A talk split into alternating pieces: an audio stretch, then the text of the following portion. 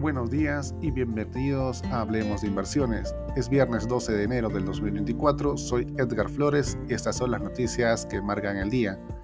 Los mercados financieros están en alerta tras los más de 60 ataques aéreos de Estados Unidos y Reino Unido contra los rebeldes Houthi de Yemen en la madrugada del viernes, en un intento de interrumpir los atentados del grupo respaldado por Irán en el Mar Rojo. Los Houthis no se han dejado intimidar y amenazan con ampliar su respuesta a las arremetidas muy pronto. El impacto inmediato de estos acontecimientos se refleja en el precio del petróleo, que vuelve a subir con fuerza esta mañana al igual que el oro. Aunque los efectos sobre los precios de los activos se han mantenido contenidos hasta ahora, la situación geopolítica podría provocar una escalada de las tensiones en Oriente Medio. Ya se observa un aumento de los costes del flete debido a los ataques en el Mar Rojo, lo que repercute directamente en la inflación mundial.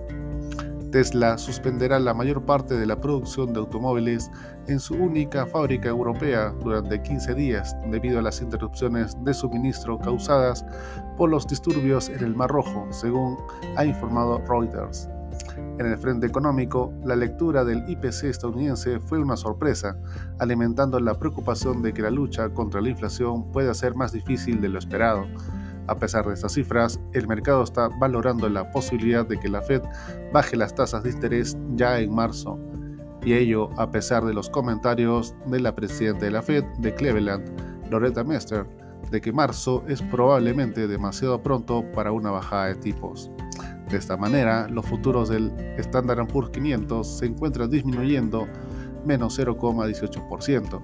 En Europa, el índice de referencia Eurostock 600 con rendimiento positivo, más 0,23%, con el CAC francés y el DAX alemán con rendimientos positivos de más 0,79% y más 0,60% respectivamente.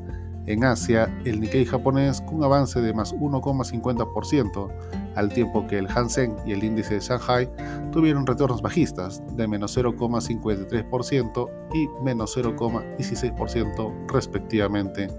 La cotización del oro sube más 1,74%, llegando hasta los 2.054 dólares.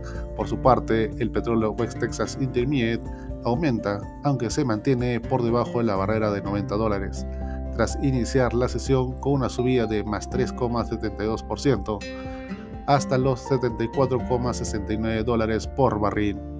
El mercado local peruano cerró en terreno mixto, menos 0,09%, impulsado por el avance del sector electricidad, el cual fue contrarrestado por el retroceso de los sectores minero y financiero.